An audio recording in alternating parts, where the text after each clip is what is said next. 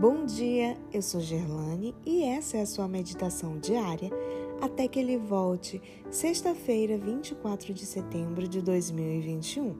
Não dobrar os joelhos a Baal. Verso de hoje, 1 Reis 19, 18.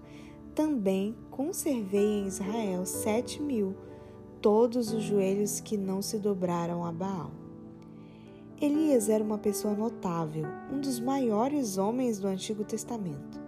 Possuía força de caráter e vigor incomuns. Vivia em tempos difíceis. Quase todo Israel, conduzido por Acabe e pela rainha Jezabel, havia caído em idolatria profunda. Por meio desse homem excepcional, Deus combateu os males existentes e restaurou o verdadeiro culto a Jeová. Jezabel jurou matar o profeta. Fugindo para salvar a vida, Elias se escondeu numa caverna. Ele declarou para Deus que era o único que havia permanecido fiel. Em resposta, o Senhor lhe assegurou que havia ainda sete mil que não haviam se dobrado a Baal e que lhe eram fiéis. Em nossos dias, há um grande número de quem se pode dizer o mesmo pessoas que mantêm sua integridade diante de Deus. Há exércitos de jovens que podem dizer com legitimidade: em nada considero a vida preciosa, contanto que complete a minha carreira e o ministério que recebi do Senhor, Jesus, para testemunhar o Evangelho da graça de Deus. Quando o exército dos midianitas se dirigiu para destruir Israel, Gideão tinha 32 mil homens.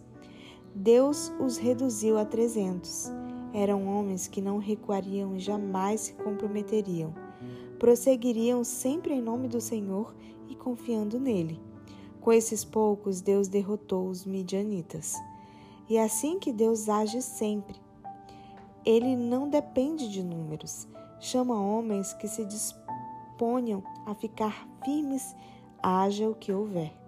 Em toda parte, pessoas se curvam a Baal. Estamos preparados para ficar ao lado de Deus? Ele quer saber se estamos inteiramente ao seu lado ou se estamos com um pé na igreja e outro fora. Não podemos fazer progredir a causa de Deus mais depressa do que progredimos nós mesmos em nossa vida espiritual. As maiores derrotas ocorrem sempre na linha de menor resistência. Há hoje milhares de cristãos cujo relacionamento com Deus é uma forma dinâmica na vida. Eles falam ousadamente em favor de Cristo. Não ficam fazendo pronunciamentos em torres de marfim a respeito da verdade. São pessoas reais que estão preparadas para testemunhar de Cristo em qualquer lugar.